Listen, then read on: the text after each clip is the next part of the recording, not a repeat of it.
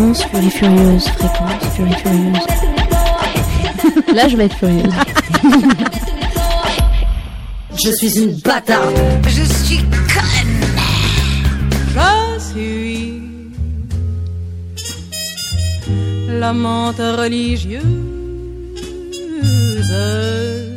J'en ai pas peur de vous. Une émission féministe. On avait dit qu'on On avait dit qu'on disait on pas. avait dit de pas le dire.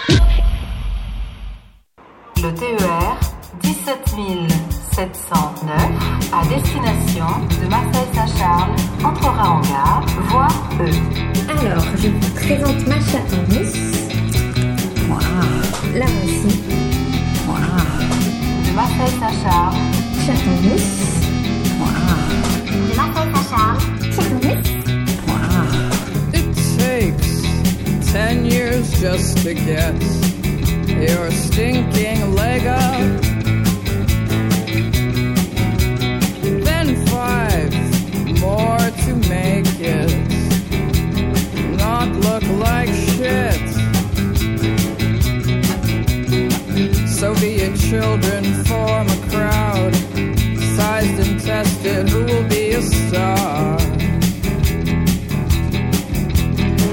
hero of passion of whom they'll say she took her final breath in Grand Plie.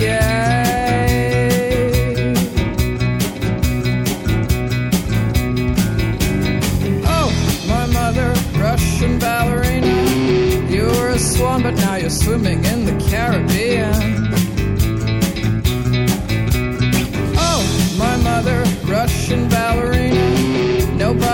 How you can live without the love of your life.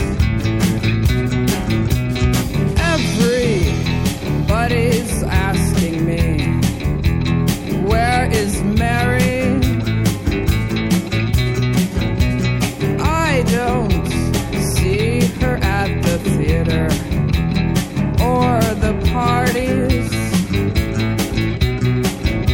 That's right, because she's carving bamboo from the artistic milieu. Never thought she'd live without allegiance to a life of art.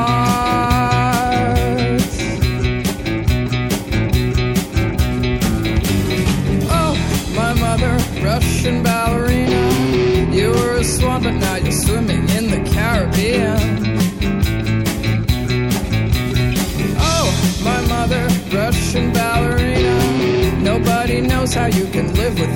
Love your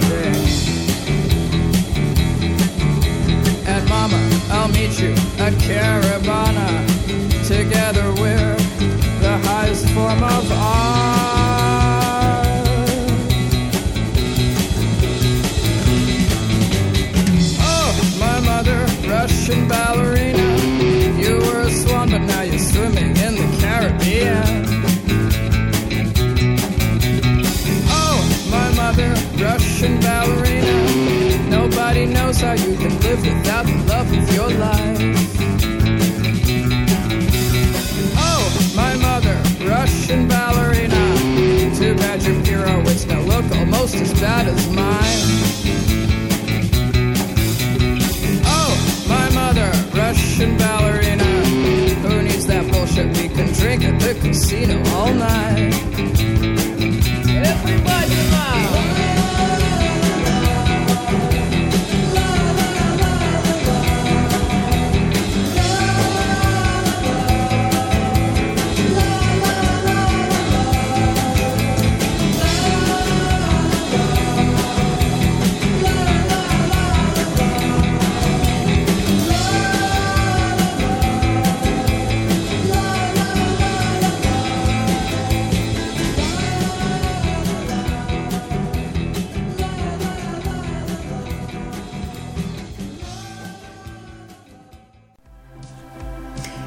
Comme vous l'avez entendu, FFF fait partie à Marseille. FFF voyage hein, ces derniers temps.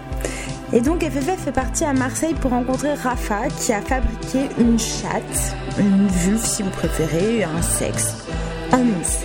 Alors pourquoi cette création? Eh ben c'est pour représenter en 3D nos organes génitaux, voir comment ils s'emboîtent, se rendre compte par exemple que le clitoris fait en moyenne la même taille que l'utérus. Alors que sur les planches anatomiques, euh, souvent on voit que le capuchon, enfin on s'imagine pas du tout, et l'utérus est surdimensionné. Donc voilà, et ça c'est euh, cette euh, chatte en mousse, ça lui sert aussi de support pour parler d'anatomie, de sexualité entre copines ou en animation auprès d'ados. J'en profite aussi pour vous dire que Rafa m'a demandé de rajouter que parfois sa manière de parler de sexe dans cette interview pouvait être cisnormative. Cisnormative, ça veut dire qu'on entretient la norme qui voudrait qu'on ait un sexe qui correspond à son genre. Par exemple, c'est présupposé que si on a un vagin, on est forcément une femme. Pourtant, le sexe n'est pas le genre.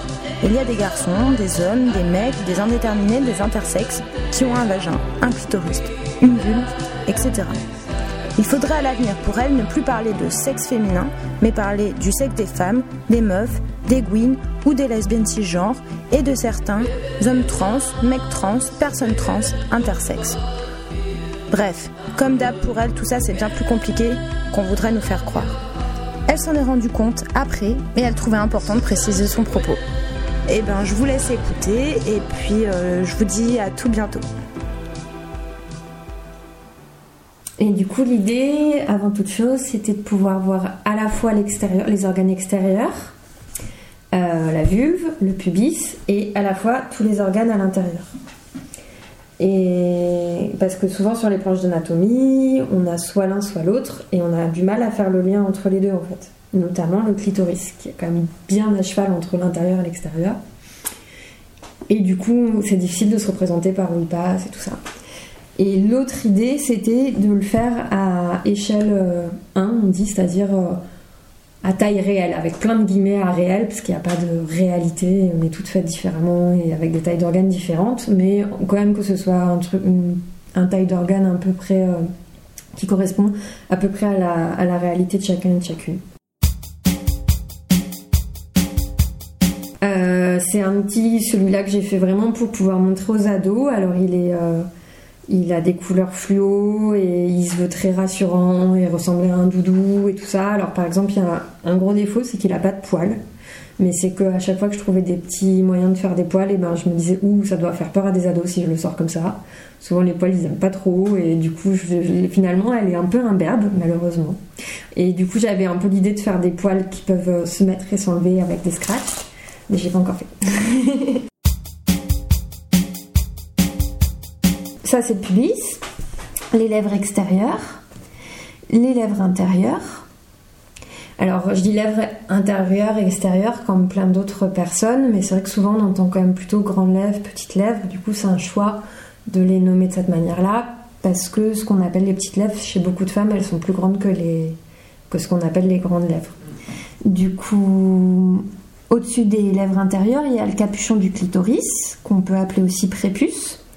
Et du coup, sous ce petit capuchon, on peut découvrir le gland du clitoris et le frein, qui est euh, quelque chose entre le capuchon et les lèvres intérieures.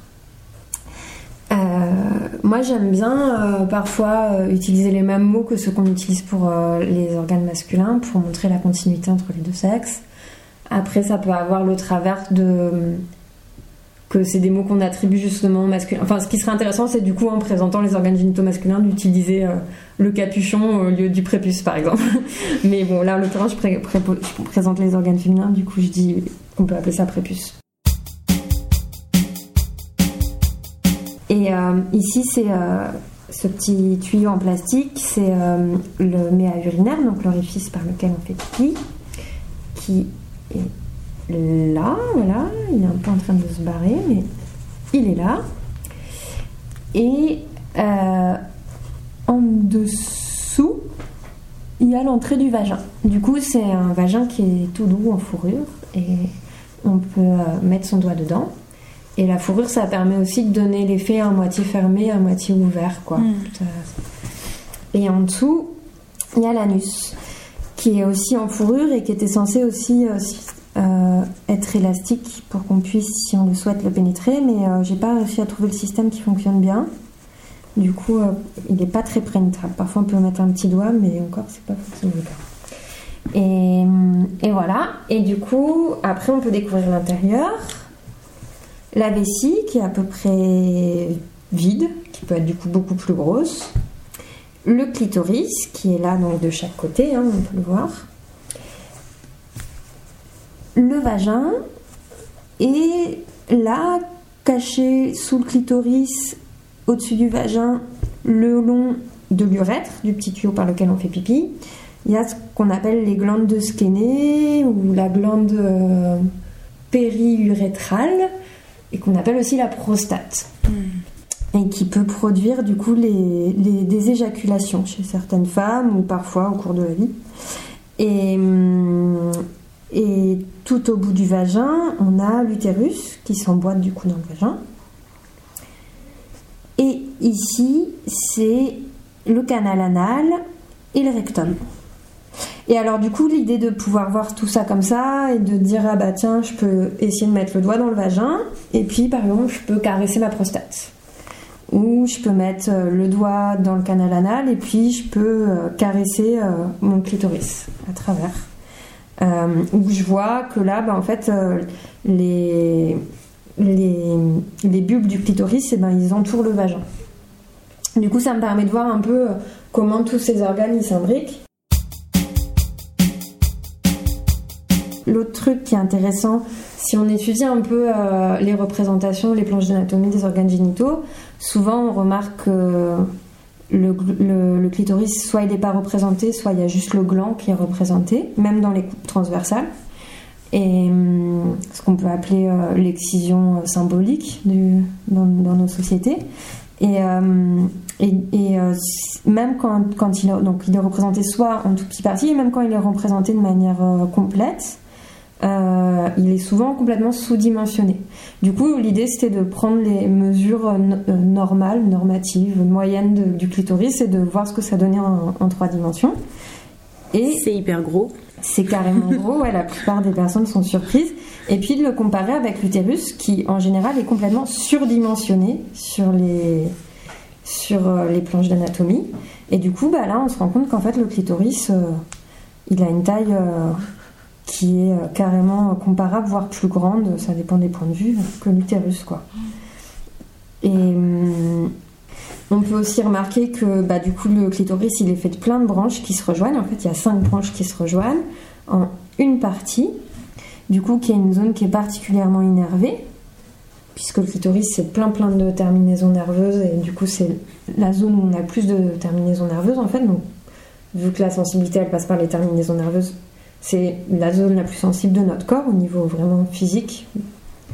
Euh, et du coup, on peut aller regarder bah, euh, cette zone-là du clitoris, euh, à quoi elle correspond, par où elle passe. Quoi. Après, alors là, c'est pas très réussi sur mon outil, mais en fait, j'ai une deuxième version de cet outil. Mais malheureusement, là, j'ai pas sous la main la deuxième version du vagin, qui est bien améliorée à celle-là, qui permet de voir en fait le vagin, bah, c'est pas euh, comme vous le voyez là d'ailleurs. euh, un tube tout droit comme ça, mais qu'en fait il y a des endroits qui sont plus larges, euh, que en fait euh, il n'est pas tout droit dans le corps, quoi, qu'il fait une courbe à l'intérieur du corps, Et, aussi de voir sa taille. Donc qui change beaucoup hein, en fait en fonction du au repos ou si on est ou s'il est dilaté, si on est excité ou si en fait on a un réflexe en tout cas d'agrandir son vagin. Mais, euh, mais du coup aussi on peut regarder euh, sa taille. Donc là je vous montre la taille qu'il devrait faire, c'est cette taille là la taille, on va dire, moyenne d'un vagin, et du coup de regarder bah, par rapport à, un utérus aussi la taille. Et on se rend compte qu'en fait, le vagin, même au repos, eh ben, il est toujours plus grand que l'utérus. Et si on regarde sur les planches d'anatomie, eh ben, c'est quasiment jamais le cas. La plus, enfin, au mieux, il fait la même taille, mais en général, il est nettement plus petit. Et encore, si, si on regarde un vagin dilaté, bah, du coup, il est carrément plus gros qu'un utérus.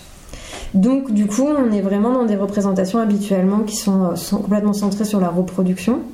Et là, l'idée, c'est vraiment de le déplacer sur, euh, bah, d'autres organes, euh, remettre un peu de complexité là-dedans, quoi, on va dire. Et aussi, du coup, permettre euh, de montrer des organes qui peuvent être éventuellement source de plaisir et qui ne sont pas représentés.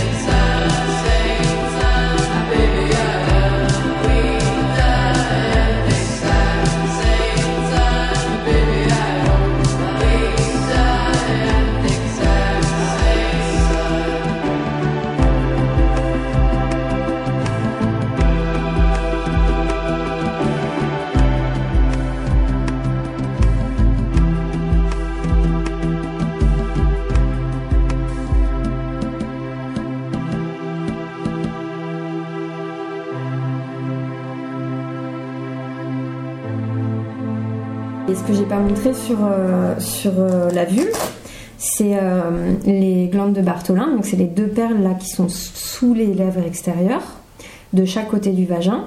Et donc c'est pareil, elles, sont à peu près de cette taille-là en réalité.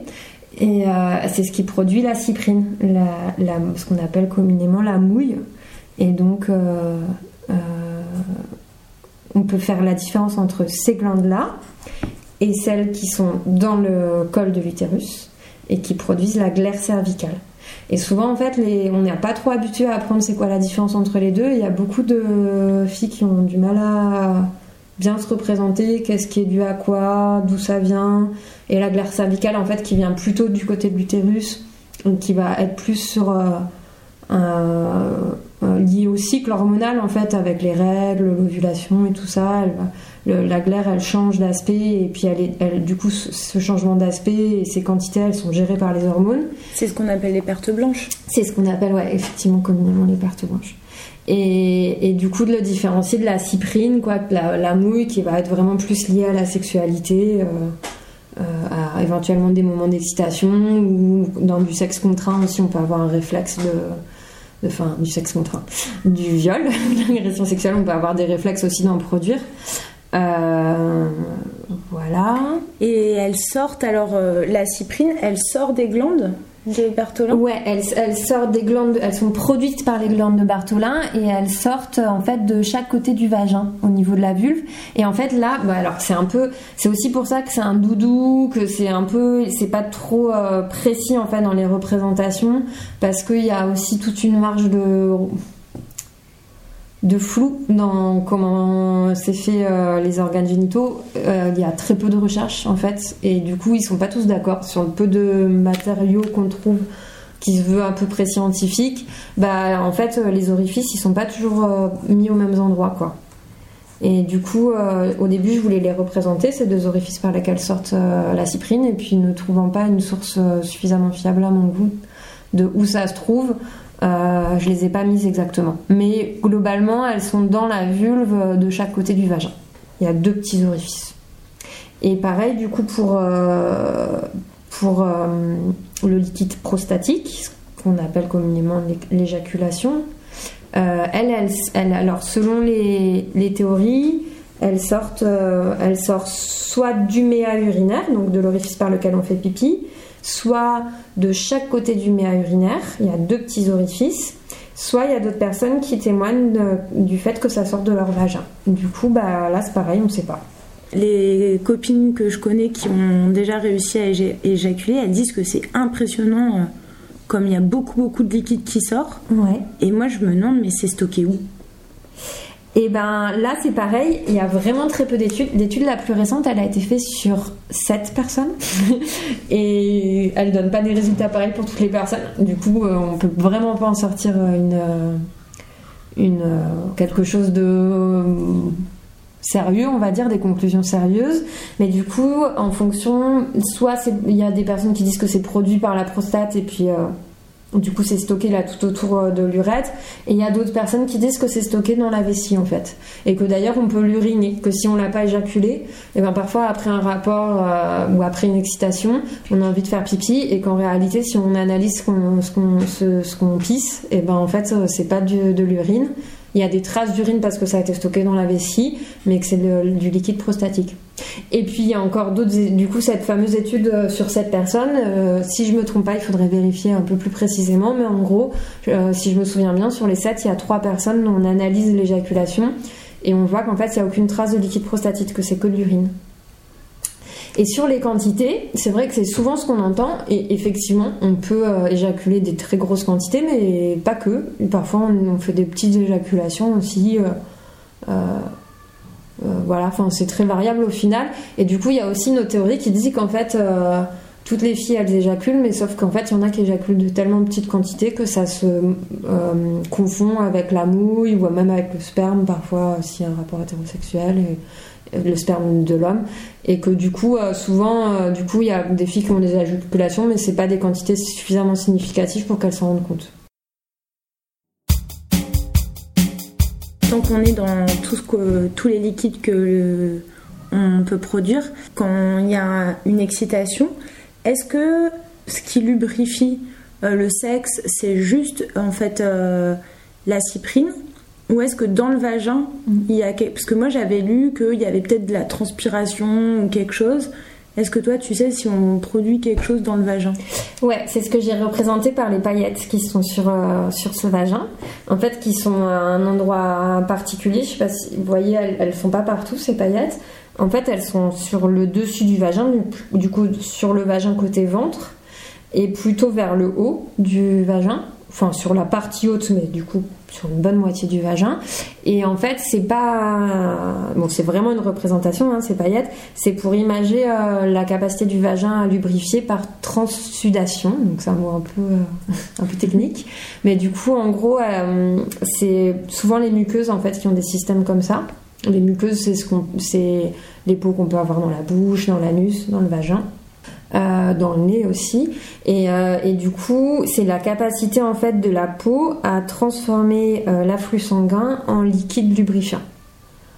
Et, donc, euh, mais c'est une lubrification qui est secondaire en fait par rapport la, le gros de la lubrification, elle se fait par la cyprine.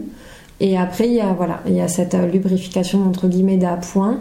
Enfin après, c'est peut-être mes représentations aussi que je joue un peu là-dedans. Visiblement en quantité, c'est quand même pas la même chose. C'est plus petit la, la, la, lubrification du vagin que celle, de, celle des glandes de Bartholin, la cyprine.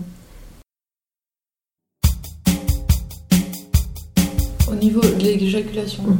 féminine, du coup, euh, toute femme est, est, apte en fait à, à voir ce phénomène, c'est ça?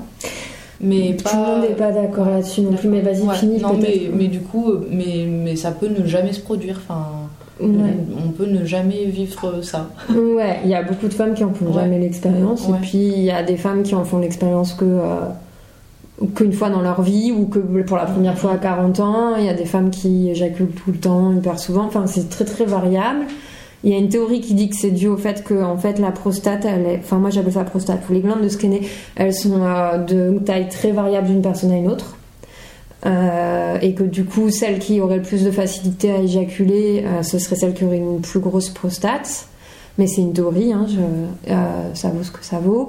Il y en a d'autres qui disent que ça peut s'apprendre, enfin de fait qui ont, qui ont fait cet apprentissage-là, mais il y en a qui ont essayé de l'apprendre et qui n'ont jamais réussi. Il y a, moi j'avais eu aussi une personne qui m'avait dit qu'elle s'était mise à, à, éjaculer que depuis son accouchement. Et, et du coup, parfois il peut y avoir des événements extérieurs. Ou une autre qui m'a dit que ça lui était arrivé qu'une seule fois quand elle était enceinte aussi, et qu'elle avait l'impression que c'était lié aussi à la pression qu'elle avait euh, sur ses organes, quoi, à cause de la grossesse. Il y a tellement de vécus différents que ouais, c'est difficile de. Ouais. Et après, du coup, sur le truc de l'apprentissage, il y a beaucoup d'insistance sur. Alors, moi, je trouve ça compliqué ce truc de l'apprentissage parce que ça sous-entend que ça peut vite remettre une norme de il faudrait que tout le monde éjacule, quoi, comme si c'était un truc hyper important. Euh, mais après, il y a des personnes qui ont envie d'en faire l'expérience, qui n'en ont pas fait l'expérience spontanément et qui ont envie d'apprendre quoi, à maîtriser ce truc-là. Et du coup, il y a un, une grosse insistance sur le lâcher prise. En fait, de, de dire qu'il y a beaucoup de femmes qui en fait ont envie de faire, ont l'impression d'avoir envie de faire pipi quand elles ont un rapport et que du coup elles se retiennent parce qu'elles n'ont pas envie d'uriner à ce moment-là. Enfin, que c'est, elles trouvent que c'est pas le bon moment. Et que en fait, si elles se détendaient et qu'elles laissaient sortir, et ben, ce serait pas de l'urine qui sortirait, mais de l'éjaculation. Et après, il y a euh, cette partie du coup qu'on peut visualiser, ce qu'on appelle euh, le, point G, euh, donc qui est évidemment à critiquer comme, enfin parce qu'il y a beaucoup de représentations à le point G, le bouton magique sur lequel on appuierait qui ferait jouer toutes les femmes. Mais je trouve ça intéressant de voir quand même qu'il décrit une zone particulière des organes génitaux qui est pas anodine, dont je vous parlais en fait déjà un petit peu tout à l'heure. En fait, il décrit l'endroit où le vagin est en contact avec la prostate. Du coup, c'est quand on met son doigt dans le vagin, si on remonte le doigt vers le ventre, le ventre étant ici, euh, du coup, on peut stimuler en fait sa prostate. Du coup, la prostate, en plus, il se trouve qu'elle est entourée par le clitoris et qu'elle est en contact, en particulier avec cette zone du clitoris où toutes les branches se rejoignent. Donc, du coup, il y a des personnes qui disent que pour euh, apprendre à éjaculer, on pourrait venir stimuler cette, euh, cette zone, qu'elle pourrait être effectivement particulièrement érogène, ce qui n'est pas le cas pour tout le monde évidemment, je ne suis pas en train de dire que c'est forcément le cas, euh, et qu'on peut déclencher des éjaculations en stimulant cet endroit-là.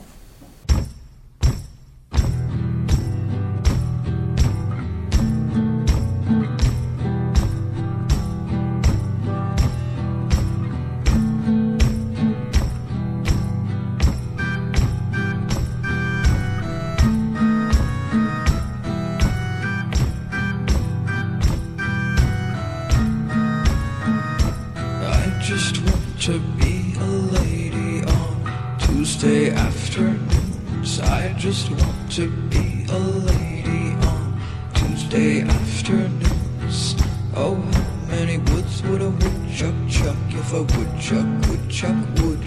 There are some things in your nature that can forge your signature. I've met the girls in boots by the dead end of the road.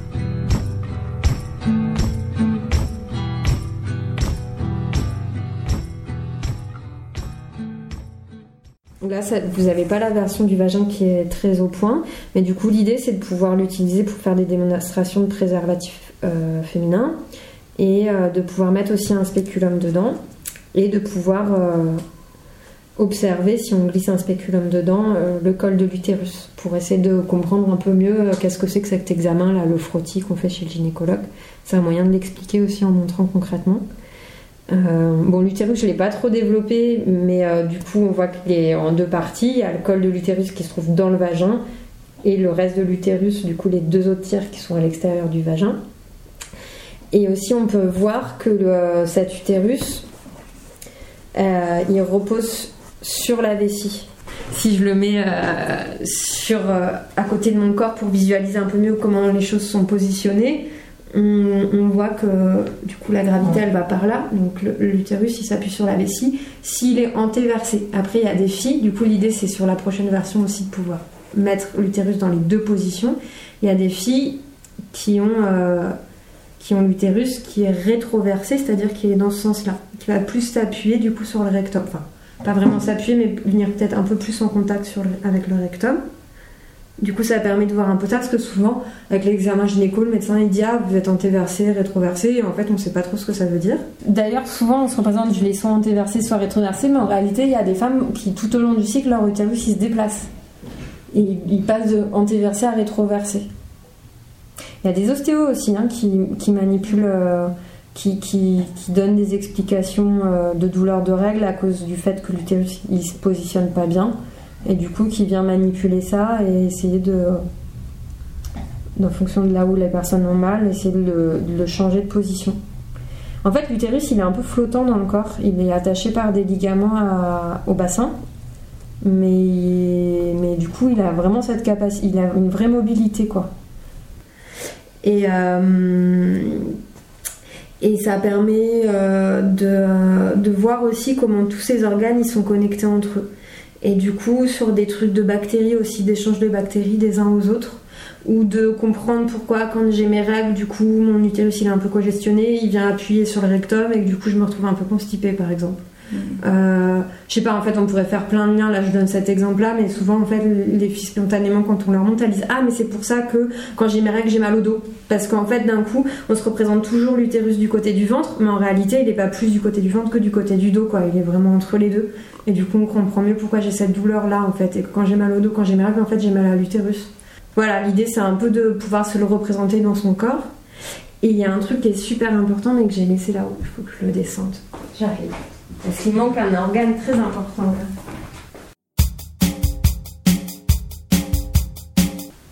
C'est ça, ça c'est le périnée. Alors il est super simplifié. En réalité, il est beaucoup plus complexe que ce qu'on voit là. Mais euh, j'ai pas eu le temps, en fait, il est en cours de travail donc j'ai pas eu le temps de le faire en entier. Et l'idée, c'est que du coup, le périnée c'est plein de muscles qui s'accrochent sur le bassin, sur l'os du bassin. Du coup, ce que j'aimerais bien faire, dans la prochaine version, c'est l'os du bassin avec le périnée qui s'accroche dessus. Euh, et du coup, pour l'instant, il est... on en est à cette version-là, donc on peut le... c'est pas vraiment au point, mais on peut le superposer, on va dire. Et du coup, c'est pas du tout anodin qu'il soit pas dans la première version parce que après le clitoris, c'est l'organe qu'on oublie le plus souvent et, euh, et, qui pourtant est super important en fait euh, pour euh, énormément de choses. Du coup, il est important autant que le diaphragme, enfin c'est des muscles un peu fondamentaux de notre corps pour faire plein d'efforts physiques, pour... Euh, je sais pas, on pourrait développer 15 000 trucs, mais il intervient aussi beaucoup dans le plaisir. Et ce que j'ai... Enfin, il peut intervenir aussi beaucoup dans le plaisir. Et, un des trucs que j'ai découvert il y a pas longtemps, mais alors du coup j'aimerais bien faire un peu plus de recherche là-dessus parce que j'ai trouvé que dans un seul texte, c'est que euh, en fait il est, il est en lien étroit avec le, le clitoris. Donc ça c'est parce que ça c'est dit un peu partout hein, pour le coup. Ce que j'allais dire que j'ai découvert que dans un seul texte, c'est qu'il y aurait une partie en fait du, du périnée qui est celle-ci, qui se trouve donc entre le vagin qui est là et l'anus. Et c'est une partie qui serait érectile en fait, comme le clitoris. Parce que ce que j'ai pas dit, c'est que le clitoris, je parle dans tous les sens. le clitoris, il est fait exactement comme le pénis. C'est le même organe en fait à la base, qui s'est développé plutôt comme un clitoris, plutôt comme un pénis, ou qui est entre les deux pour les personnes intersexes. Euh, et du coup, il a une capacité d'érection. Donc là, il est représenté le clitoris euh, pas en érection, mais en réalité, du coup, il peut être encore plus gros quand il est en érection. Et il se gorge de sang en fait comme le pénis. Euh, et du coup, voilà, il y a un texte qui dit que cette partie-là ici, donc entre les deux bulbes de Bartol, euh, les deux les deux bulbes du clitoris, je trouve plus le nom, mais ça va me revenir. Euh, tu l'as en tête? Comment ça s'appelle déjà? Les... Il y a les bras du clitoris et les bulbes du vestibule. Voilà. Mm. Entre les deux bulbes du vestibule, il y a une autre partie qui est érectile et qu'on attribue plutôt euh, au périnée. Alors je m'étais dit, bah tiens, si ça trouve, en fait, finalement, on l'attribue au périnée, mais euh, peut-être que c'est euh, plutôt une partie qu'on devrait attribuer au clitoris, qui ferait que le clitoris, en fait, il serait encore plus grand et qu'il faudrait en rajouter encore une branche. Bon, voilà, ça c'est en suspens. Mais en tout cas, ce qui est intéressant de voir au niveau du périnée, c'est que du coup, il y a des muscles entiers qui sont complètement attachés au, clitoris. Et du coup, il y a chaque bulbe euh, du clitoris a un, muscle qui lui est rattaché et chaque bras aussi. Ce qui fait que, en fait, on peut, euh, vu que les muscles c'est quelque chose qu'on peut contrôler, serrer, etc., avec euh, la maîtrise de son périnée, de ce muscle du périnée, ou de certaines parties de son muscle de périnée, on peut venir stimuler en fait le clitoris. Le clitoris, il, gon... il... il gonfle, il prend de l'ampleur à... à, quel niveau du coup? De, En de entier, tout. ouais. ouais. Okay. En entier. En fait, il y a deux. Sur le pénis, il y a ce qu'on appelle les corps caverneux et les corps spongieux, qui sont deux types de tissus différents. Le corps spongieux, du coup, il gorge de sang comme une éponge, et le corps caverneux, comme un ballon de baudruche qu'on remplirait d'eau, par exemple. Et le, le clitoris aussi, il a du coup euh, les bulbes qui sont spongieux et les bras qui sont caverneux, et du coup qui se gorgent de sang en entier avec le, le gland aussi. Ce qui fait que euh, chez plein de filles, on peut d'ailleurs même voir en fait euh, le clitoris bien plus nettement quand il est excité. Il va un petit peu plus ressortir du capuchon. On va le voir plus clairement en l'excitation parce qu'il aura un peu grossi en fait. Et après, euh, on peut voir les trompes, les, les ovaires, et donc la production d'ovules qui se fait ici. Les ovaires et les trompes, en fait, souvent elles sont représentées attachées. Souvent les gens sont surpris de voir que c'est pas attaché, mais c'est le cas. Dans la réalité, elles sont pas attachées. Les trompes, elles sont très mobiles en fait. Et elles viennent récupérer l'ovaire là où il sort. Et tous les mois, il sort d'un endroit différent de l'ovule. De, non. Elles viennent récupérer l'ovule, pardon, euh, de là où il sort. Et souvent, il sort euh, d'un endroit différent de l'ovaire. Et du coup. Comme une petite patte, quoi. hum, Qui ouais, euh, qui vient aspirer ça, ouais. Mais ce qui est hyper intéressant, c'est en, en 3D, quoi. Et tout à l'heure, quand tu l'as positionné, euh, parce que souvent, quand on a des, des planches, on voit euh, soit de face, soit sur le côté. Mais tu vois, quand tu l'as positionné tout à l'heure en mettant en fait euh, la vulve vers le bas, et ben j'ai vu les organes euh, dans le sens dans lesquels ils sont, alors que on les voit jamais dans ce sens-là. Puis on voit jamais l'intérieur et l'extérieur en lien. Mm. C'est toujours séparé en fait. Ouais, ouais, parce que sur les planches, c'est Bah, impossible ouais. à représenter. Je trouve ça génial. c'est trop bien. ouais. Ah ouais, non, mais c'est incroyable. Those well protected men, everywhere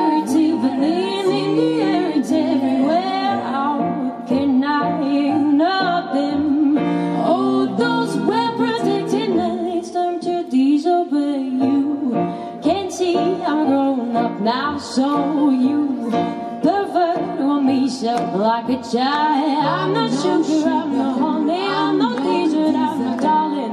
I'm gonna blind your vicious eyes. Oh, those well protected men, turn to strike hard.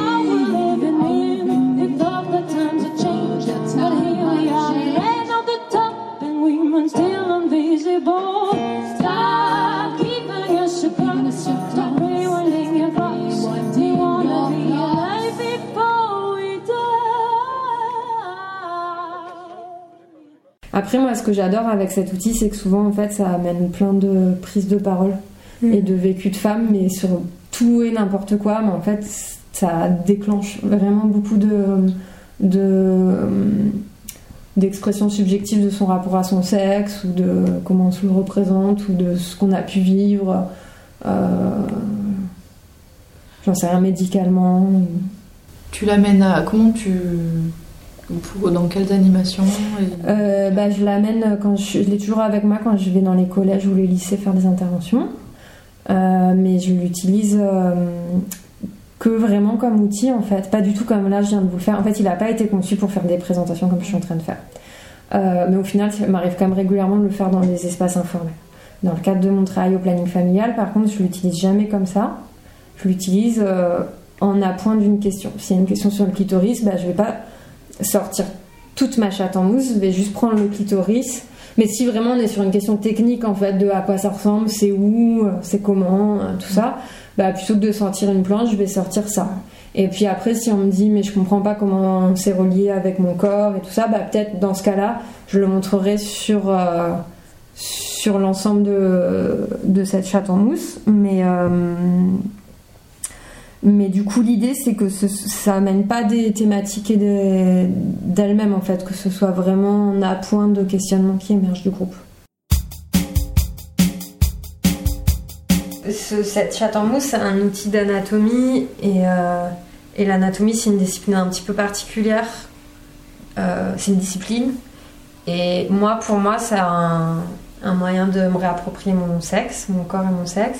Mais pour d'autres, en fait, de passer par la représentation, ça va être quelque chose de trop extérieur et de euh, trop pseudo-objectif. Et en fait, ça, coupe, ça les coupe de leur corps, en fait. Et que du coup, je pense qu'il y a plein de filles qui ont envie de critiquer en fait l'approche anatomique et qui peuvent avoir tout à fait raison dans cette critique d'un truc où en fait on nous apprend le corps à travers des représentations au lieu de nous apprendre à ressentir notre corps et à prendre le temps de le découvrir à, tra- à travers notre propre ressenti et une concentration sur, euh, sur nous-mêmes en fait.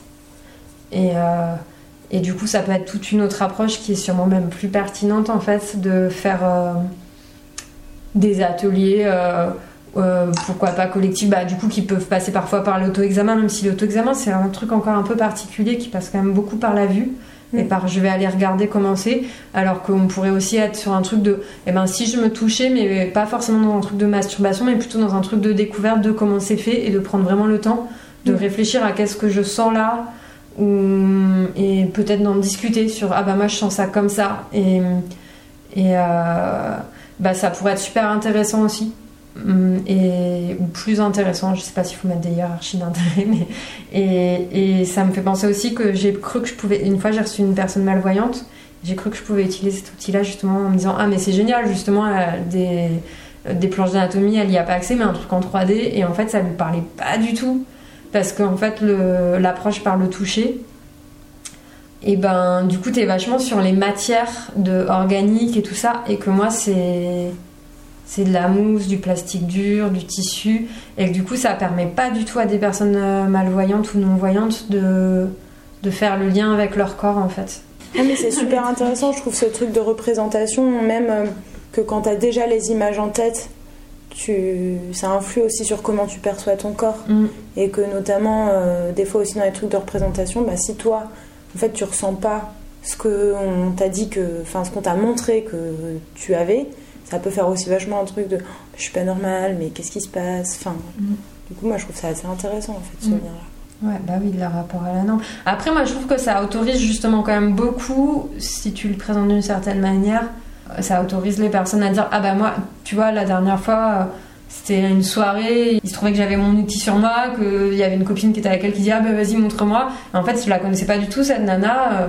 Ça faisait deux minutes vraiment chrono que je la rencontrais et du coup en voyant ça elle me dit ah mais moi euh, bah, j'ai une paroi qui sépare en deux mon vagin et qui sépare en deux mon utérus et du coup on se met à parler de ça et je pense que habituellement c'est pas du tout un truc qu'elle se permet de raconter comme ça quoi ou qu'on entend euh, quand, quand on n'est pas concerné et que bah du coup là ça fait émerger aussi toutes les différences euh, par rapport à la norme quoi Mm, mm. Je défends pas une vérité quoi là-dedans. Alors c'est vrai que parfois je dérape un peu en m'en parlant et ça peut apparaître comme si c'était forcément comme ça. Ce que je dis c'est vrai, c'est la vérité et tout. Euh, mais du coup c'est vraiment à prendre avec des pincettes et, et du coup c'est vraiment la, donner la possibilité quand on présente le truc aussi de. Enfin du coup c'est un truc qui me fait un peu peur de parfois de dire ah bah c'est comme ça alors que bah du coup il y a des personnes qui vont dire bah non mais moi je le vis pas comme ça, mon sexe il est pas comme ça et mais hum, du coup, c'est une sorte de vigilance à avoir et que j'ai peut-être pas forcément de manière satisfaisante toujours quand je le monte dans des trucs informels. Après, quand je le monte dans des choses plus formalisées, je pense que j'ai quand même, je fais vraiment attention à ça. J'avais fait un atelier euh, d'anatomie génitale où du coup l'idée c'était qui était vraiment là-dessus quoi et euh, euh, qui se passait dans un lieu militant et, euh, et où l'idée c'était vraiment d'amener les personnes à, parler de comment ils se représentent leur sexe, enfin le, sexe ou leur sexe, euh, à travers des outils d'animation, de, brainstorming, de dessin et tout ça. Et à la fin, je montrais plein de types de représent- représentations différentes, dont la mienne, mais au milieu d'autres. Et surtout après que chacune ait pu, euh, se construire sa représentation aussi, quoi, de manière à rentrer dans un truc multiple. Aussi, moi, ce que je trouve super intéressant de, de mettre en avant, c'est cette histoire de. Foucault, il dit le sexe n'existe pas. Désolé pour la référence un peu euh, érudite et pas forcément très intéressante dans sa référence, mais c'est juste pour dire c'est pas forcément de moi ce- cette phrase-là. Et je trouve que ce qui est hyper intéressant dans, dans cette phrase-là, c'est quand on voit cet outil-là, on se dit mais oui, en fait, c'est 15 000 organes différents. Et nous, on a mis ça sous un seul mot, mais c'est trop bizarre en vrai de voir mis ça sous un seul mot. Et t'as, enfin, je sais pas, par exemple, bah oui, pour moi c'était hyper important de mettre le canal anal et le rectum là-dedans, mais euh, mais au final, a priori, euh, quand on parle de sexe, on parle pas de ça, et pour autant ça, ça sert dans le- la sexualité. Et comment t'as fait pour trouver toutes ces informations? Bah, principalement euh, les, les cours d'anatomie de faculté de médecine que tu trouves en ligne sur internet. Et après, euh, plein de, plein de bouquins, de brochures, de sites d'internet où je recoupe les informations. Il y a un nouveau site qui vient d'être mis en place qui euh, est plein de ressources. C'est point point point en toutes lettres. Et après, c'est un point, genre la- le signe point, org. Et t'as d'autres sites euh, que tu conseillerais pour des personnes qui auraient envie euh, d'aller fouiller un peu, des sites qui toi t'ont été ressources ou... Il y a Zigot Body que je trouve pas du tout une ressource euh, sur, euh, sur l'anatomie génitale, mais par contre qui est hyper euh, chouette comme logiciel pour l'anatomie en 3D, que je trouve assez fascinant. Où en fait on peut, c'est un, logiciel libre qu'on télécharge donc gratuitement.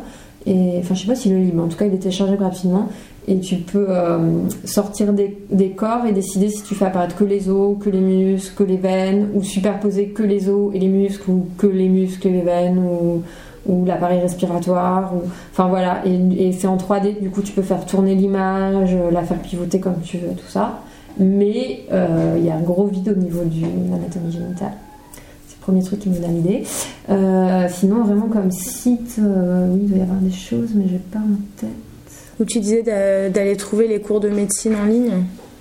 Ouais, moi j'ai pas mal potassé ça, mais c'est faut avoir, euh, faut être studieuse quoi, faut Ouais. avoir envie. C'est Mm. pas. Faut aller faire de la recherche quoi, t'as pas les informations directes.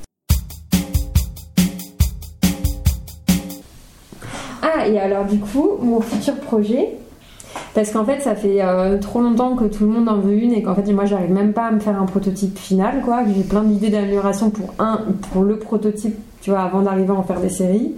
Et du coup, mais j'aimerais bien en même temps que ça se diffuse. Déjà, il y a une copine qui, qui a proposé, en fait, on avait le projet de faire ça, là elle l'a fait il y a pas longtemps, bah, des ateliers de construction, du coup de mettre les matériaux et, et que chacune se fasse la sienne. Euh, du coup, je pense que ça, ça va se reproduire et tout pour qu'on puisse, euh, qu'il y ait des personnes qui ont, qui ont du temps, mais il faut prévoir 4-5 jours pour avoir Ouais. le temps de le faire, donc il faut avoir quand même le temps, quoi. Mais, euh, mais après, du coup, l'idée, c'est de se servir de l'imprimante 3D de faire un prototype euh, dans un fichier euh, sur un logiciel 3D et qu'après partout dans le monde euh, il n'y a plus qu'à appuyer enfin avoir accès à une imprimante 3D et appuyer sur un bouton pour pouvoir euh, la voir. Et du coup j'ai fait un premier essai la semaine dernière. Et je suis assez contente du truc Fier de faire des frites, yes yes. Fier de faire des frites, yes yes. Fier de faire des frites, yes yes. Putain, c'est trop bien. Feu, feu, feu, FFF, fréquence furie furieuse, Teddy. Ah ouais Le lundi À 10h, Le mardi à 17h, Le dimanche à 16h, Ou sur internet en podcast, tous les jours. sur Radio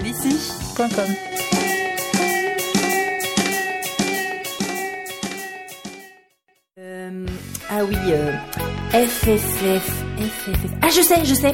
C'est euh, Fédération finlandaise de frisbee. Mais non. Ah, euh, attends, attends. Ah oui, ah oui, je sais. Fallope, folle et futile. Pas du tout. Oh merde. Attends, attends, j'ai trouvé, j'ai trouvé. Féerie des foufounes fantastiques. Non mais tu le fais exprès. FFF, c'est fréquence, Furie, Furieuse, ah, sur Radio D'ici, sur